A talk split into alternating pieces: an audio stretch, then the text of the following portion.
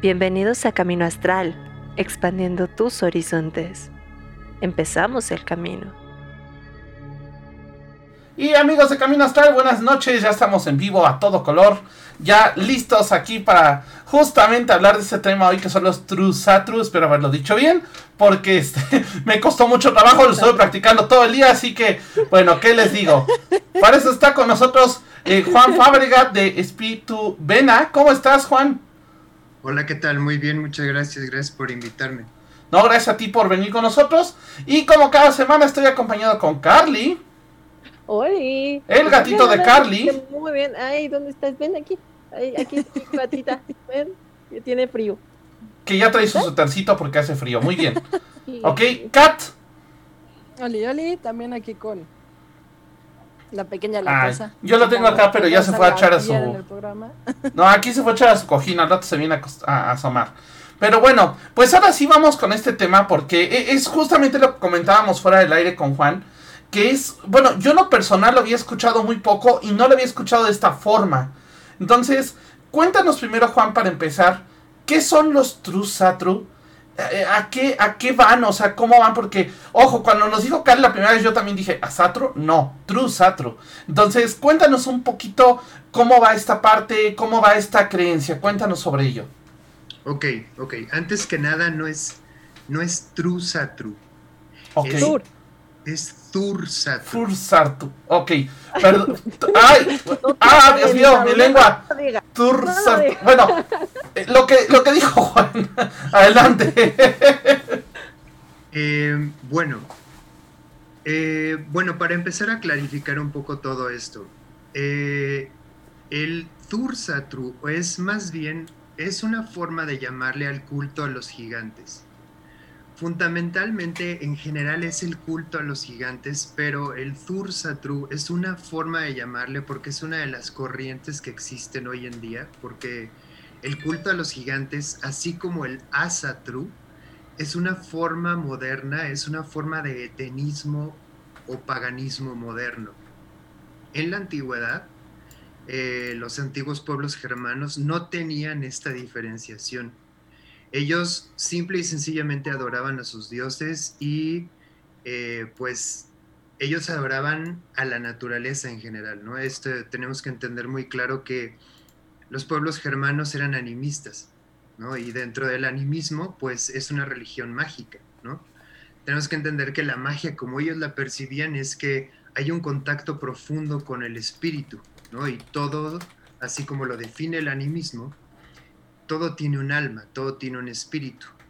Y entonces existían los dioses, que eran espíritus, así como tales, pero también el agua tiene un espíritu, las plantas tienen un espíritu, el fuego tiene espíritu, etcétera, etcétera. Entonces, si nosotros percibimos el camino del pagano, realmente todo tiene espíritu y estamos rodeados de espíritus constantemente.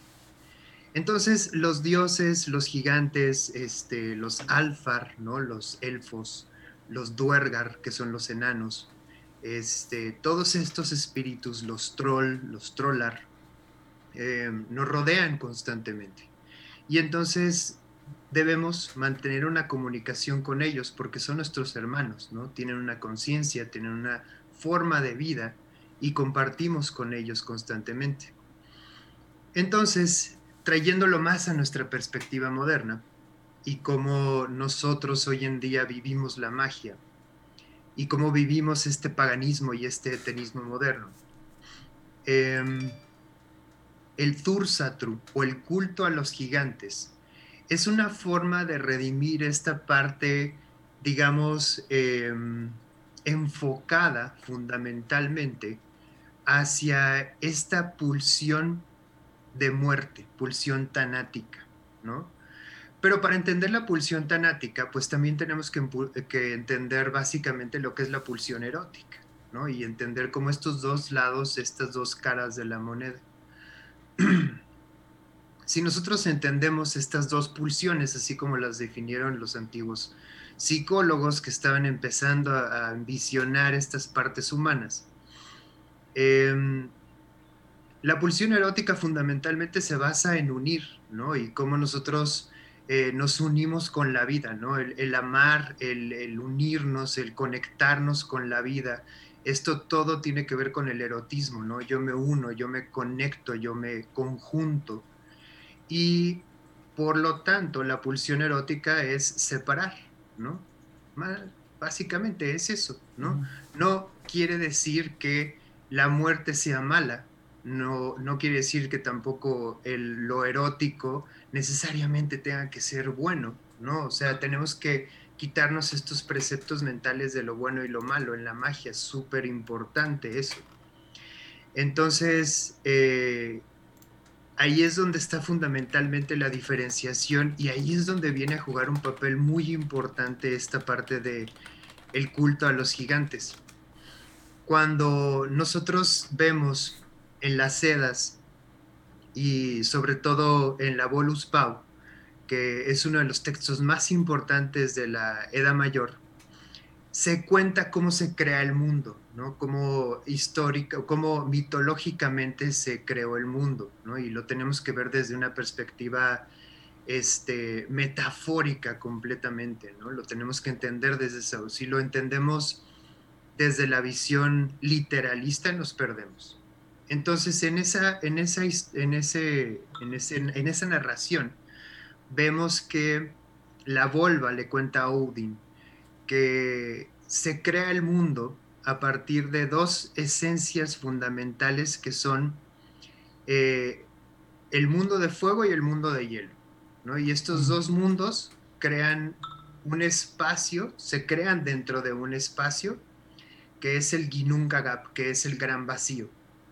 Y en estos lugares tan primordiales, tan esenciales, solamente vivían entes primordiales y esenciales que provenían del caos, ¿no? Y entonces tenemos que entender el caos y ese caos es algo no, no, no como lo entenderíamos nosotros como desorden, ¿no? Sino como fundamentalmente la potencialidad del todo. Y entonces a partir de esta potencialidad del todo, que en realidad es pura vida, ¿no? Esta esencia que está muy conectada a los conceptos que conocemos un poquito mejor si les, si les digo así como esta esencia es, eh, del nirvana, ¿no? Como esta esencia del todo.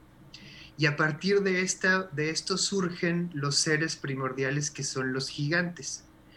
Y estos gigantes es, son los seres a partir de los cuales surge la vida. Y la vida, la conciencia viene a partir de ellos. Odin, el dios que conocemos todos, que es el dios nórdico y que todo el mundo considera el dios primordial, etcétera, etcétera, que si nos ponemos a estudiar profundamente, realmente todo esto no es un dios primordial, es un dios creador, pero no es el, el Dios creador, porque son varios dioses creadores, em, provienen de los gigantes. Él obtiene todo su conocimiento de los gigantes. Él reestructura de los gigantes. Y entonces el culto a los gigantes es el culto a este conocimiento primordial. Ok. ¿Cuál, era la misión de estos gigantes? O sea, este, ¿cómo podemos eh, definir eh, eh, este arquetipo, se puede decir, de los gigantes a diferencia de los dioses, ¿no? Ok.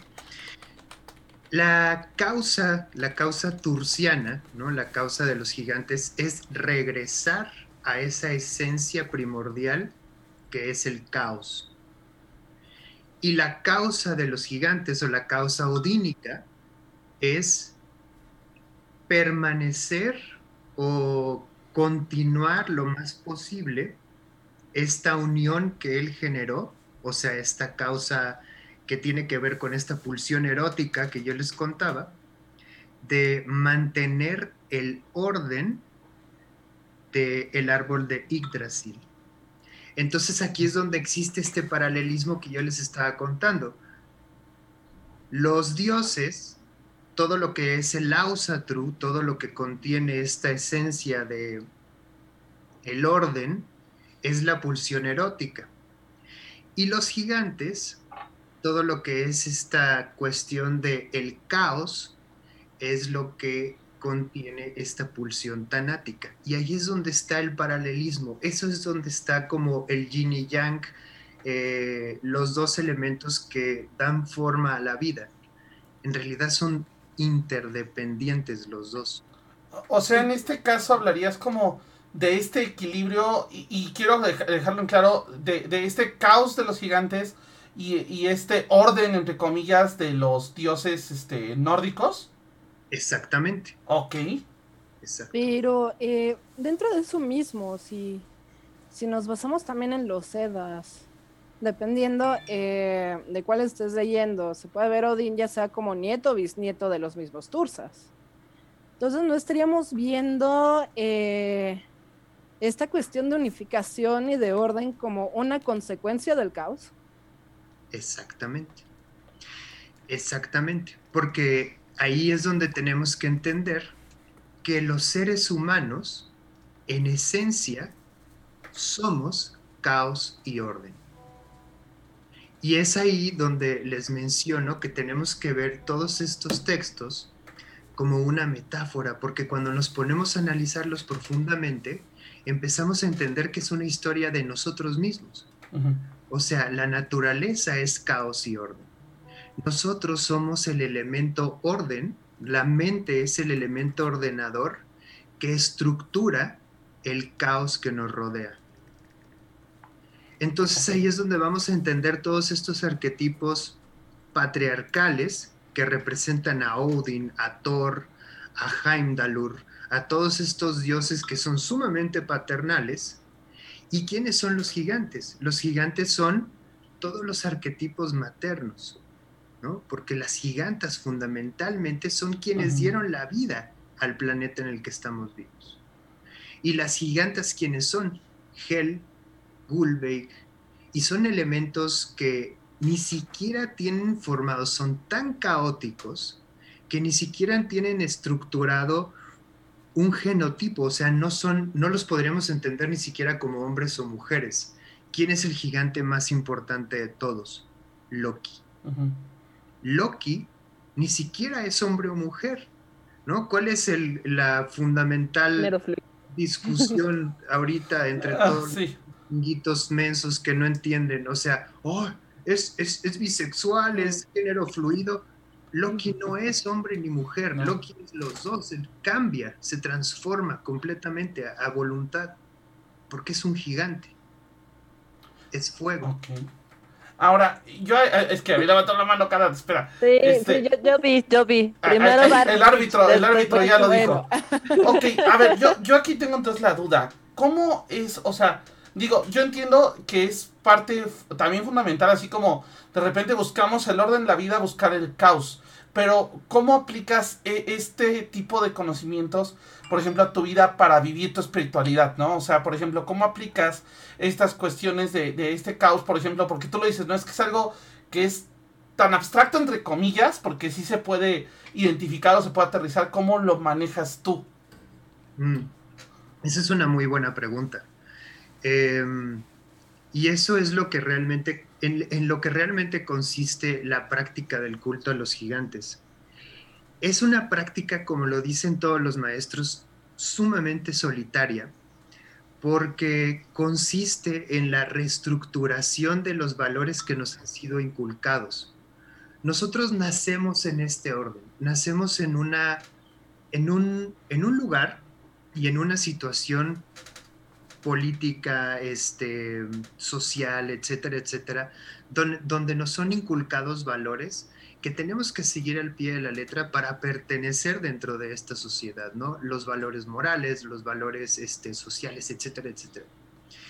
Pero mientras nos vamos haciendo conscientes de todos estos valores, hay ciertas cosas con las que estamos o no de acuerdo. Y entonces dentro de tu propio caos personal, como seguidor de los gigantes, puedes estar o no de acuerdo con estos órdenes que te son impuestos. Y entonces ahí es donde empieza la batalla interna.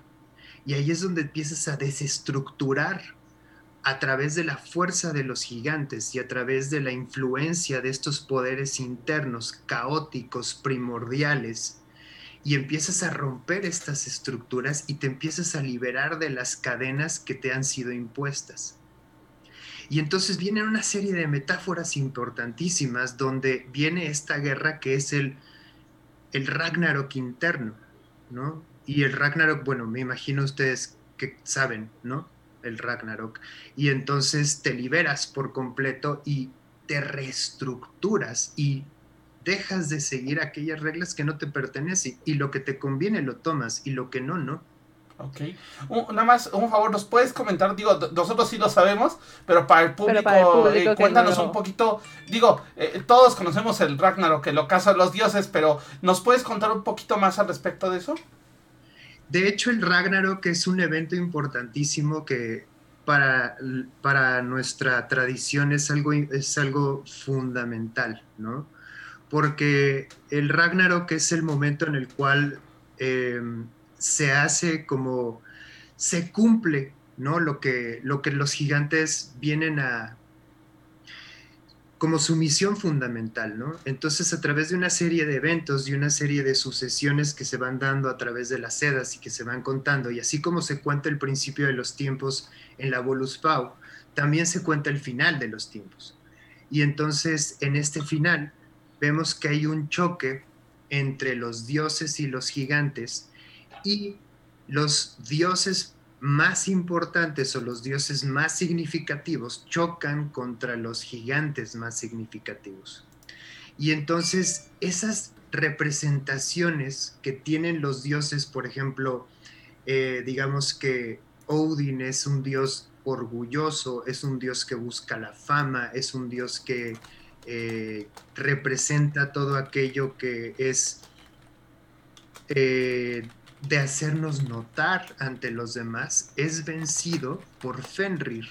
Y Fenrir es el dios que representa, es el gigante que representa la humildad, que representa la espera, la paciencia, el estar encadenado durante muchísimo tiempo, esperando el momento adecuado para ir a derrotar a Odin. Y de la misma manera sucede entre Jormungandr y Thor, entre Loki y Heimdallr, entre los demás, entre dioses y gigantes, que son siete choques entre siete gigantes y siete dioses. Entonces ahí es donde vemos muchísima enseñanza de cómo los siete venenos, que son los siete dioses, son derrocados por las siete sabidurías, que son los siete gigantes. Y entonces ahí es donde se aprende muchísimo de ese contacto entre estos dos. Todo esto es teoría de un maestro importantísimo que está en Sudamérica, que es Liosa Lodurson. Y les voy a pasar también la, el, link y todo para que vayan a su página. Perfecto, sí. Los libros y Muchísimas gracias. Perfecto. Por acá, Ethan, eh, perdón, decía que eh, si podría hacer esa analogía a la androginia esotérica cuando estábamos hablando de, de este Loki el andrógino alquímico se refiere como el matrimonio entre el rey y la reina. No necesariamente. Em, en cuanto a la androginia esotérica, el andrógino alquímico y el matrimonio entre la rey y la reina, se refiere a la integración entre los polos opuestos. No necesariamente se puede encontrar un paralelismo entre estos dos aspectos, pero es más en cuanto al andrógino alquímico esotérico, eh, de la alquimia, es más como una evolución para llegar a una integración plena, que es como una manifestación de la iluminación, ¿no? Ese vitriol que... Sí, es más el resultado de la gran obra, ¿no? El resultado de todo este trabajo alquímico. Exacto, el buscar el, la, el lápidum interna. es, es, más bien como esa búsqueda de, de la gran obra, justo. Pero no es, los gigantes más bien son un estado primordial, caótico, y como proviene del caos, no hay una definición real que se manifieste en este plano como algo, ¿no? Es proveniente del caos. Ok, Kat, tenías... Antes de que explotes, Kat, adelante. pues, eh, más que nada, era una cuestión que de lo que estamos hablando acerca de Loki y de Odín.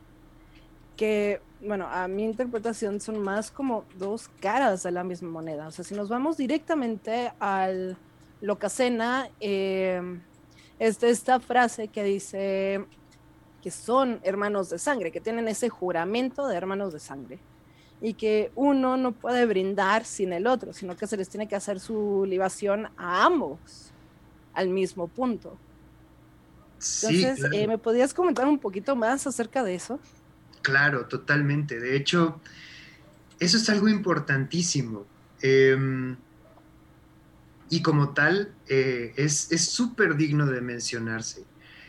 Eh, son, son, son hermanos de sangre, Loki y Odin, y de hecho cada vez que yo brindo por Loki, o sea, cada vez que una persona le ofrenda un, un trago a Loki, se lo está ofrendando a Odin al mismo tiempo, y viceversa.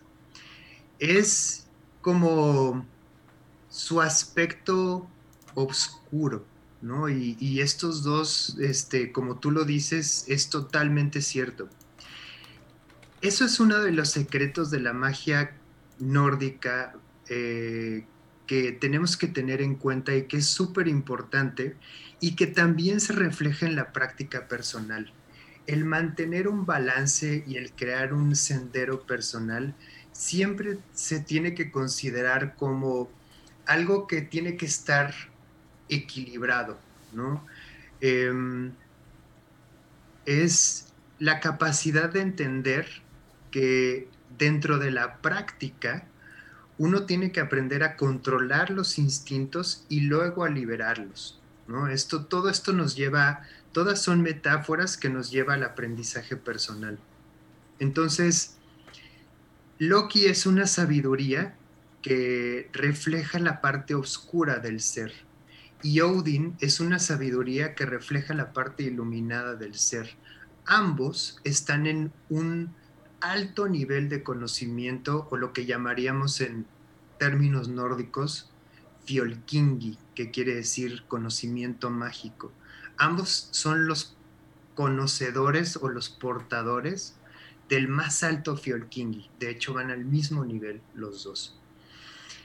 Y lo único que realmente los diferencia es que uno está en esta causa zurciana, Loki, que es la búsqueda del vacío, el regreso al caos, el regreso a, la disolución. Y Odin tiene su causa odínica, ¿no? El mantener la creación como él la estructuró. Pero básicamente podríamos decir que son uno y el mismo. Y bajo, bajo, esa cuestión, porque es una pregunta subsecuente, em, entonces, ¿por qué separar el culto si estamos hablando de este balance que ya existe naturalmente dentro de la tradición nórdica? ¿Por qué separar el culto entre Asatru, entre Tursatru? ¿Por qué no mantenerlo como un solo culto como se tenía ese balance desde la antigüedad? Me caes gorda, ¿Qué era lo que iba a preguntar. Ahorita complemento con otra pregunta. Va, va, va. Esa es una muy buena pregunta. Y la respuesta es que es la meta que se quiere alcanzar, ¿no? Tiene que ver con ese, eso que nos impulsa y eso que nos realmente nos inspira. Finalmente, la meta es la misma. La meta de cualquier mago, la meta de cualquier persona que esté en el camino es la misma. Y la meta es la liberación de la conciencia. Pero en el camino todos nos vamos a identificar con distintos estímulos. Entonces el estímulo es lo que realmente hace al mago. Y uno va escogiendo diversos caminos, diversos estímulos, diversas cosas que a uno lo van haciendo eh, sentirse inspirado, sentirse como llamado por, por diferentes corrientes. Hay muchísimos dioses y no nada más en el panteón nórdico, sino también en otros panteones.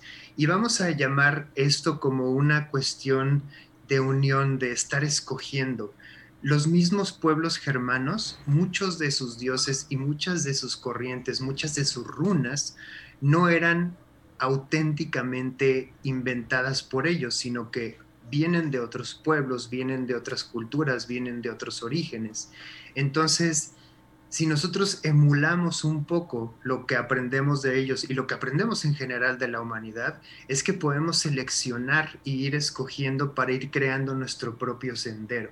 Y al crear nuestro propio sendero, vamos desarrollando nuestra propia habilidad para encontrar el mejor camino, que es el propio. Claro, completamente. Y complementando esta parte que era justo eh, lo que quería eh, decir, dejar de este eh, entendimiento de que si es de la mano izquierda es malo, que si es de la mano derecha es todo, o sea, no, en realidad no, lamentablemente venimos con esta idea inclusive a nivel escrita, ¿no? De que, ah, o eres diestro o eres zurdo, no, no, no, no, no, usas las dos manos, ¿no? A lo mejor y a veces utilizas una más en una cosa, pero utilizarás la otra para otra cosa, ¿no? Y también hacer esta analogía de que eh, casi siempre se dice que este lado izquierdo, eh, finalmente, corporalmente, tiene que ver más con el lado femenino y, el femenino no quiere decir meramente mujer, ¿no? sino con el lado pasivo, cuando el lado masculino, que es en realidad el activo. Entonces, creo que justo es este punto donde no debemos de perdernos en, no, es que yo nada más soy de este lado o yo nada más soy de aquel, sino poder complementar uno con el otro para crearnos realmente. Y Carly Aguas, porque ahí, sí estás entrando justamente con este andrógino eh, alquímico del cual hablábamos, ¿no? Ahí sí entras mucho en esta cuestión de alquimia, porque justamente es esta dualidad que puede haber en un solo ser. Justamente, no es que sea dos sexos, sino que hay esta dualidad de energías, ¿no? oye, yo aquí tengo una duda. ¿Cómo? O sea, digo, eh, eh, yo por ejemplo he llegado por otros amigos, no directamente yo, a, ver eh, pequeños rituales de ofrenda hacia dioses nórdicos, ¿no? Hacia dioses, lo que sería la Satru. Pero, ¿cómo se le ofrenda algo a esta fuerza? Porque es, digo, insisto, ¿eh? yo a lo mejor estoy pecando de novato, pero yo es la primera vez que oigo este tipo de cuestiones. Entonces, ¿cómo le ofrendas en este sentido? Eh, porque es una, una fuerza caótica, ¿no? O sea, no es como una fuerza ordenada, sino es una fuerza que eh, puede ser muy agresiva. Incluso a mí sí me ha tocado este, esta, este tema de sentir este tipo de energías y son muy, no puedo decir hostiles porque no es la palabra, pero son muy intensas entonces, ¿cómo funciona en este caso? Cierto es eso y es, muy buena pregunta también. La verdad es que eh, el bloat, que significa sacrificio o ofrenda, y ese, esa es la ofrenda que se les hace tanto a dioses como a gigantes, em, sí es, digamos, como que en tono, en simbolismo, en cuanto a las ofrendas y a las dádivas que se les dan a los, a los gigantes, tienden a ser diferentes, ¿no? Em, por ejemplo, las runas que se utilizan para ofrendar a los gigantes, evidentemente tiene que ser otras runas, ¿no? Em, hay una runa muy común que se confunde como la runa de la buena suerte, que es Gibu Auja, que es la Gebo con una Ansus pegadita, y eso quiere decir una ofrenda para los dioses, una ofrenda para Odin. Y lo que utilizamos nosotros en, en, la ofrenda para los gigantes es Gibuthurs, y entonces es la Gebo, pero con, con turisas. Y este, hay muchos símbolos, hay muchísimas, este, Galderstafir que se utilizan específicamente para ofrendar a los gigantes. Eh, depende del tipo de gigante con el que estés trabajando, ¿no? Hay gigantes que son un poco más benignos, hay gigantes que te reciben mejor las ofrendas, que son más abiertos a que te, que te acerques a ellos. Pero em, hay una frase muy, muy común entre nosotros que es, una cosa es que tú le hables al gigante y otra cosa es que el gigante te conteste. Y cuando te contesta el gigante, uff, son, por lo general se hacen los rituales de noche. Y en, cuando hay una respuesta del gigante, hay sueños muy profundos, hay este, viajes astrales muy fuertes. Por lo general, como les digo, es una práctica muy mágica. Y en realidad los sueños, ahí es donde se trabaja muchísimo. Nosotros tenemos que trabajar muchísimo en el plano onírico. Y entonces ahí es donde realmente se pone muy, muy intenso el asunto. Puede llegar a ser muy choqueante, sobre todo al principio, ya después cuando te empiezas a acostumbrar es un poco más fácil, pero siendo trabajo adversarial, siendo trabajo con fuerzas em, sí obscuras, sí fuertes, sí que provienen del caos y que al hablar de caos pues vamos a trabajar con fuerzas que realmente no entendemos como en un orden, ¿no? O sea, puede llegar a ser muy fuerte de repente. Em, nos hace conectar con aspectos internos que provienen de la sombra.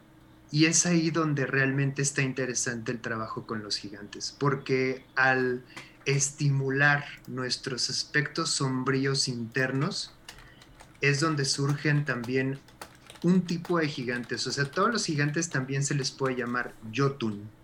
Y Jotun quiere decir devorador.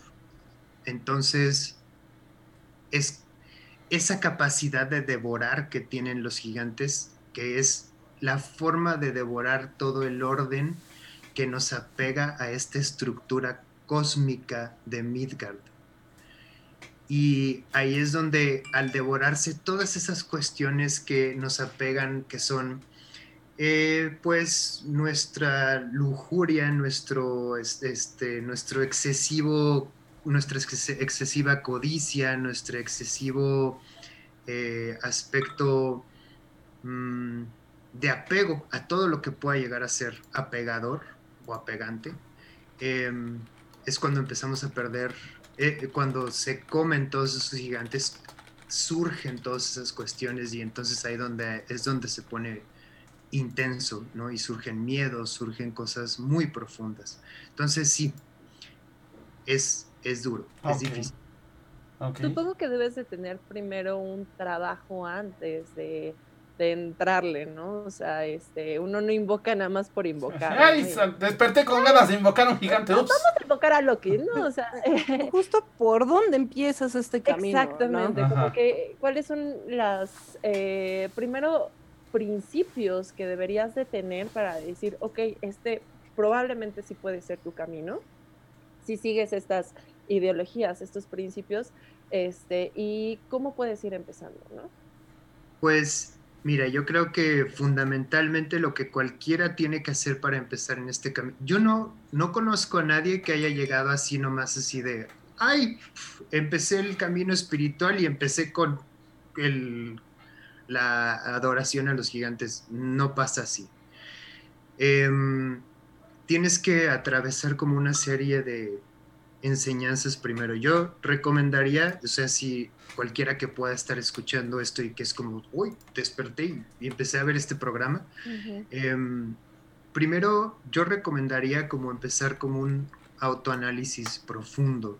Em, primero empezar a estudiar las runas, es súper importante, pero primero hacer un estudio bien profundo de las runas que implique el estudio psicológico del ordenamiento de las runas bien intenso eh, y que implique realmente entenderse uno mismo, ¿no? Aprender a meditar, aprender a, este, a respirar, aprender a hacer todos los, pues el pranayama es importantísimo. Y a partir de ahí creo que poco a poco uno se puede ir integrando al camino de los gigantes.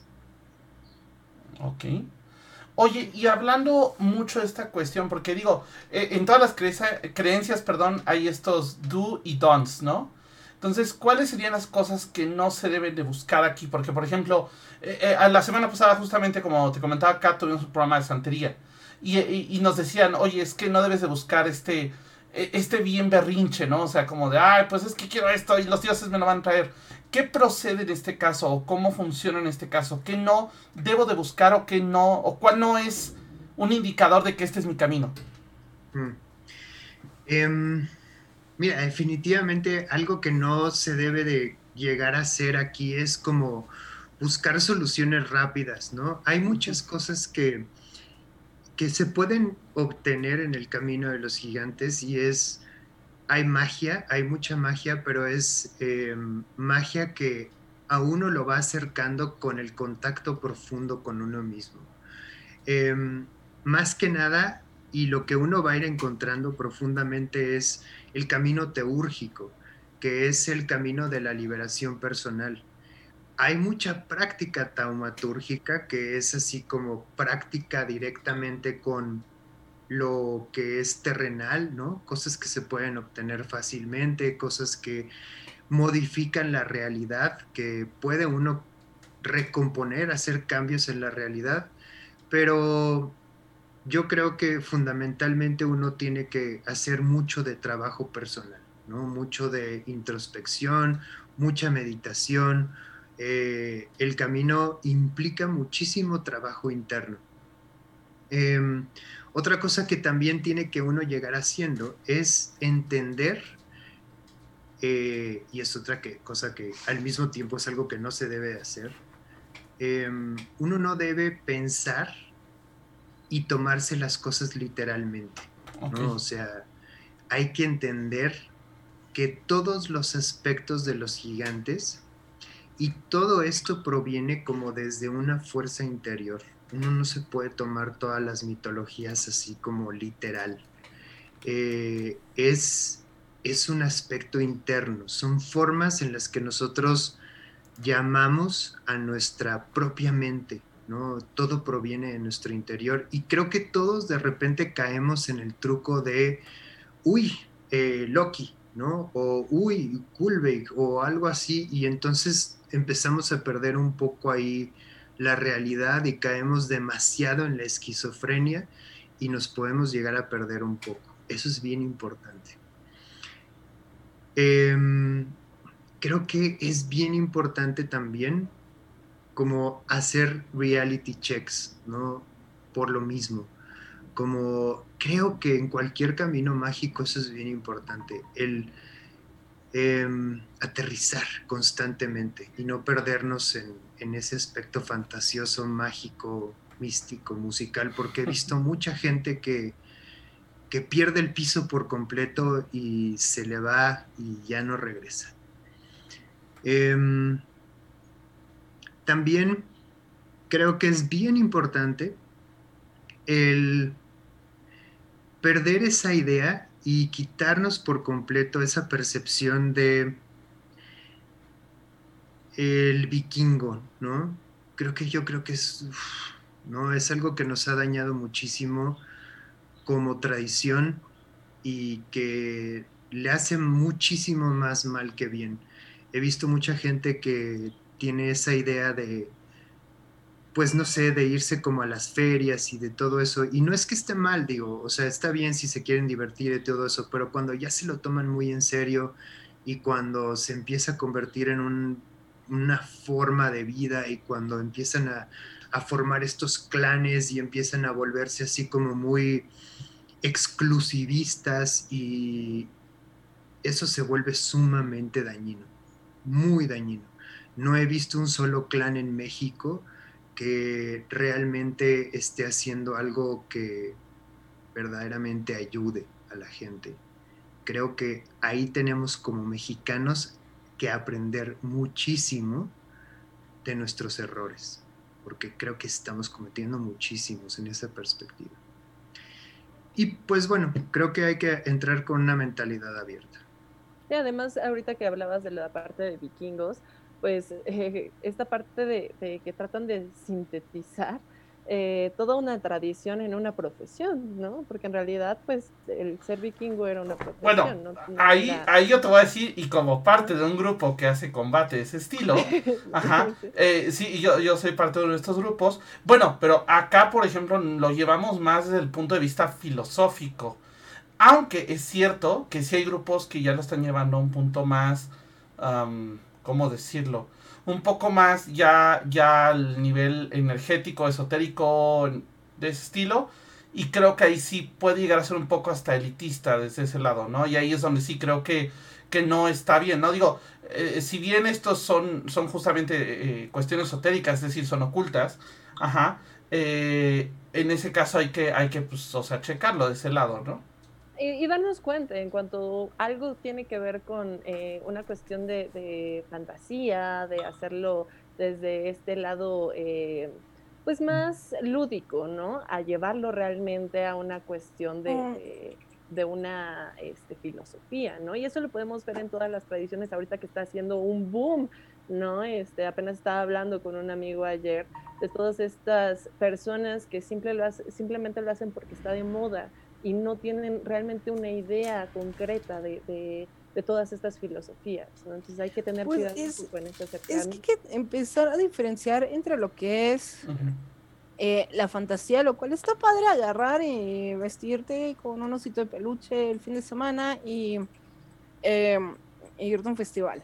Está bien también si quieres irte más por la parte de recreación histórica, porque hay grupos eh, como los Jumpsport, como eh, varios otros grupos que han salido que se dedican a eso, a la recreación histórica, y hay otras que ya se van a cuestiones de religión y filosofía. Siempre tener cuidado como diferenciar cuál es cuál y cuál es lo que te interesa a ti, porque ninguno de ellos está mal. Todos se pueden disfrutar, pero simplemente ve cuál es el que te llama la atención. y no tomarlo como algo completo, ¿no? O sea, de que si te lo dijo alguien, pues investigale, ¿no? O sea, no solo te quedes con lo que te dijeron en TikTok, ¿no? O sea, hay que, hay que entrarle un poquito más y si quieres entrarle eh, de lleno a esto. Y, por ejemplo, o sea, hay gente como, como bien comentaba Kat, que sí lo practica nada más hasta por recreación o por deporte, ¿no? O sea, pues, por el deporte. Una cuestión lúdica. Eh, a ese sentido es muy bueno, ¿no? Entonces sí, o sea, a nivel filosófico está padre, pero hasta qué punto lo quieres llevar también, ¿no? El problema yo creo es cuando se vuelve una cuestión de elitismo publicitado, en el cual empiezan a pelearse entre clanes y empiezan a decir yo soy mejor que tú y empiezan a hacer una serie de guerras y empiezan a hacer una serie de eh, peleas, pero ni siquiera son peleas directas, sino son guerritas en Facebook y son una serie de, o sea, como una serie de conflictos ahí espantosos, que es precisamente lo que está pasando ahorita. Y esto pasa muchísimo con los grupos que son como más esotéricos, filosóficos, que empiezan a reclutar gente, gente, gente, gente, y entonces yo tengo muchísima gente conmigo, y entonces nosotros somos los mejores, mejor que ustedes, y entonces empiezan a pelearse. Oye, un poco regresando a esta parte eh, más sobre, sobre el tema. Ajá. Ah, a ver, dale, dale, Cata, adelante. Eh, bueno, es una pregunta que me, han hecho varias, varias veces eh, personas que están interesadas en empezar dentro de la tradición nórdica, ya sea Asatru, Satru, mixto, más hacia como era en la antigüedad, como sea. Siempre viene la cuestión de por dónde empiezo a leer, sobre todo la cuestión de las runas, de los sedas. Me ganaste la pregunta. Porque justo eh, estaba pensando que hay muchísimos libros de runas, pero al mismo tiempo, ¿para qué irnos a interpretaciones modernas que luego también las comparan con cartas del tarot? Cuando tienes las mismas canciones de runas que son de la época. Entonces, Juan, ¿qué nos recomiendas para, para empezar así como indagar dentro de, de ese terreno nórdico? Claro. Pues mira, eh, la recomendación básica fundamental de cualquier maestro va a ser que leas las Edas, pero leer las Edas es un plomazo. No hay nadie que dije eso. Oye, pero ah, yo aquí tengo una duda, porque el problema, y eso fue algo que le pasó a una persona cercana, dije, ah, lee las Edas, las empezó a leer y entonces dijo, ah, está bien bonito el cuento. Entonces, ¿cómo interpretarla sería la pregunta, ¿no? Porque creo que hay que verlas desde un punto de vista filosófico. Yo le dije, no, mano, a ver, es que no son, o sea, bueno, son historias, pero no son nada más historias así como de, ah, te estoy contando la historia de Caperucita. E incluso Caperucita tiene una moraleja, tiene un mensaje alquímico, todos estos cuentos clásicos, pero bueno, a lo que voy es, ¿cómo podemos interpretarlas de manera correcta? Es que esa es, esa es una pregunta clave. Y entonces para resolver esa pregunta clave tienes que empezar a buscar un maestro. Ok. Entonces, y ahí sí es donde encontrar maestros no es tan fácil, porque si te pones a buscar en internet, vas a encontrar maestros que provienen de la tradición Wicca, que provienen de tradiciones que realmente no han hecho un estudio sin ofender a las Wiccas, porque yo sé que aquí son seguidores y tienen cosas buenísimas las Wiccas. Me encanta su spellcasting, me encantan sus botellas, son muy buenas para lo que hacen. Pero para las runas de repente y le fallan un poco. No, no offense. Em, creo que hay que encontrar maestros y hay que encontrar este, fuentes fidedignas. Si queremos aprender las runas, creo que tenemos que encontrar em, si quieren un libro realmente que hable de las runas y que hable de su de cómo de entenderlas, empezar a estructurarlas sencillamente, hay un libro que se llama El lado oscuro de las runas, que es de Thomas Carlson y es muy bueno.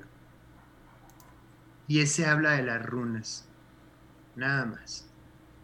También hay otro libro que se llama Runa Book, que es de Liosal Lodurson, que lo tengo por ahí. Pero es que esos libros ya nos hablan específicamente de las runas. Okay. Em, y también les recomiendo entrar a una clase, entrar a un curso para empaparse profundamente de lo que, de lo que son en realidad las runas, porque las runas para entenderlas y vivirlas hay que ver los poemas rúnicos también. Y ahí es donde está la fuente del conocimiento y cómo está la interpretación y cómo está la forma de realmente la estructuración de los aetir. Eh, cómo están las tríadas, cómo están las divisiones, las diagonales entre las runas y todo eso, si se quiere realmente vivir la runa. Porque sí, o sea, leer los, las, las sedas es, es, es un poco aburrido. Ok. Pesado, pesado, tranquila. Es aburrido. Está bien. Es, divertido. Cuando lo empieces a leer está padre. Cuando sí te clavas profundamente y te dejas llevar, o sea, está padrísimo. Y si te consigues un audiolibro, uff, está mucho mejor. Eh, pues mira, yo te voy a decir una cosa. Ah, por acá anda Ale Lockwood, que es, es, debo de confesar que es mi lectora personal de runas, porque es a la que le confío así cañón. Y la neta, la neta. ¿eh? no, luego te pedimos si no a quieres. Ti, a ti luego te decimos, ay, no, no puedo. Ay, ¿cuántas veces no me has pedido, Pero bueno, el punto es que Ale cuando suelta las runas te suelta unos trancazos que es así como que agarra el bad y mocos. Entonces, eh, eh, lo que me gusta justamente de las runas, y también Kat lo ha hecho porque también le gusta, pero ella lo centra más. Este, en, en este caso, es que son muy introspectivas. Son para mi gusto, a decirlo muy feo, demasiado metiches. Las runas así son. Es muy diferente a una sesión de tarot. Sí. El tarot, el tarot te masajea, te, sí. te prepara, te, cachondea. Y la runa no, llega, así es. Sí, batazo, así. Como la tirada así, pa. Tal cual. Sí, sí, definitivamente. Mi estimado Juan, cuéntanos un poquito dónde te podemos encontrar, qué cursos das, qué, qué ahorita que andas dando por acá nos andan preguntando también, entonces cuéntanos un poquito sobre eso. Sí, eh, mi página es Spiritu Vena en Facebook. Ahí este, estoy con Bat Henry, que es la que también con la que llevo la página y nos dedicamos a varias cosas. Entonces damos cursos de runología y runosofía, eh, que es justamente todo esto, ¿no? Nosotros damos ahí clases de runas, damos clases de lectura de runas, damos clases de mitología, dentro de un curso que es el curso que estamos dando ahí. Dura nueve meses el curso y acabas siendo un máster para leer las runas, pero también acabas sabiendo muchísimo con respecto a mitología, a la estructuración de los tres aets, este, te conoces de lleno cada runa, hay una meditación por cada runa que ya están grabadas y que son meditaciones súper padres, que las hemos grabado con, con audio, con efectos de audio, están súper padres las meditaciones y este es un curso súper completo, súper lleno, que además es un curso que no solamente te enseña a leer las runas, sino que además te lleva a través de una introspección personal.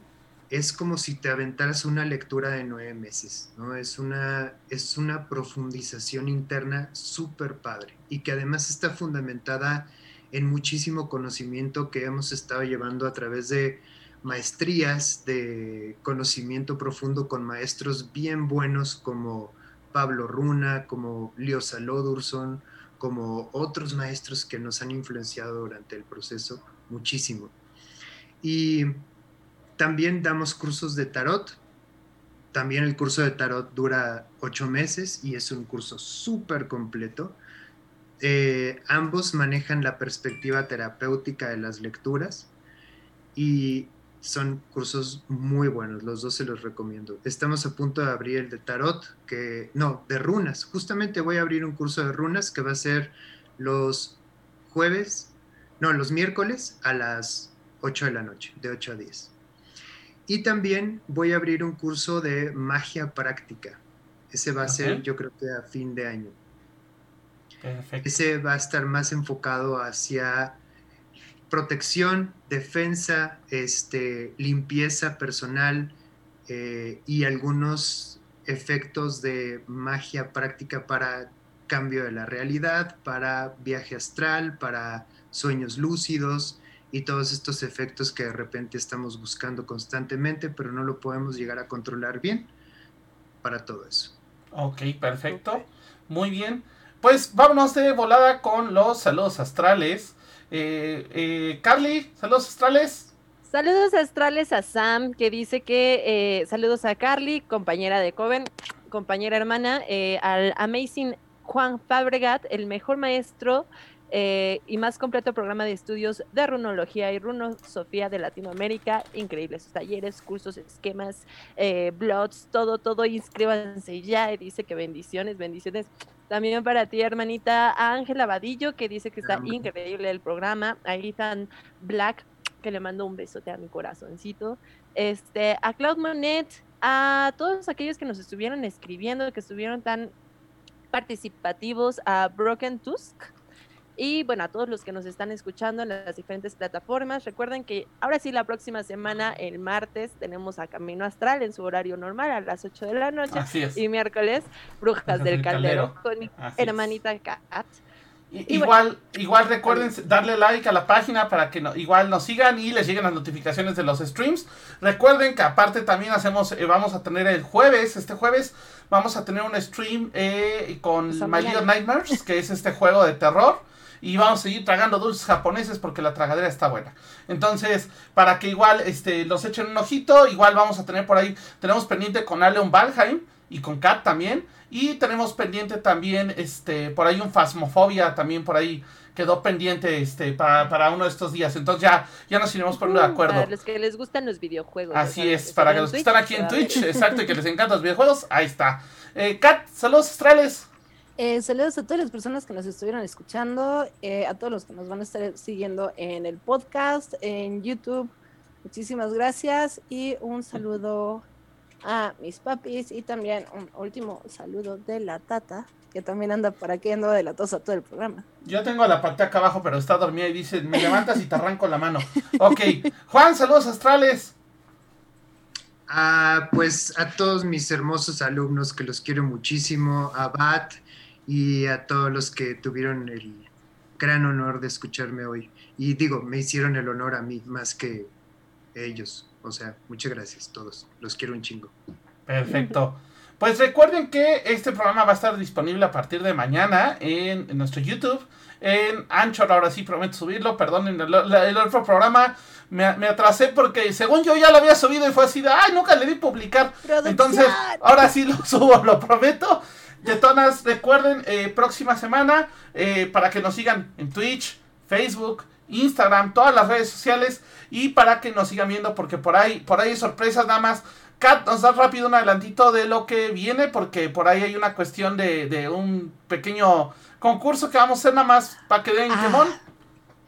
Sí, pues eh, ya, ya, lo habíamos comentado en el programa de ayer, pero vamos a tener una colaboración entre Carly in the Moonlight y el Bazar Mágico Regin Life con un pequeño kit para Lugnasa que va a incluir pues prácticamente eh, todo lo que necesitas para poder poner tu altar, para poder tener tu celebración. Y pues ya en los próximos días vamos a tener cosas muy, muy bonitas. Y ahí sí, el spoiler, uno de los kits se va a rifar, va a, rifar a través vamos a rifar rifando. Así es. Así que estén pendientes. Igual yo, no mandé mis saludos, ahorita me está cayendo el 20. Un saludo a Ángel Abadillo que anda por acá. También a este Sebas Pérez Reyes que nos está escuchando desde Uruguay. Un fuerte abrazo a Don Wolf que por ahí también anda. No dejen de ver su stream, también se pone muy divertido. Ajá, y, baila el papure, ya lo vi. Entonces, este, eh, literal, e igual un saludo a Samara también que anda por acá, a Broken Tosk, a mi papá que hoy fue su cumpleaños, un fuerte abrazote que hoy, hoy, nos vimos para festejar, aunque sea un ratito, porque el trabajo no dejó mucho. Pero bueno. Necesitas mucho, Rich. Yo, yo le digo, pues muchísimas gracias. Y ahora sí, nos vemos la próxima semana. Esto fue Camino Astral. Bye bye. Por hoy hemos terminado. Pero recuerda que la próxima semana podrás escucharnos en nuestra fanpage vía Facebook Live. Camino Astral, expandiendo tus horizontes.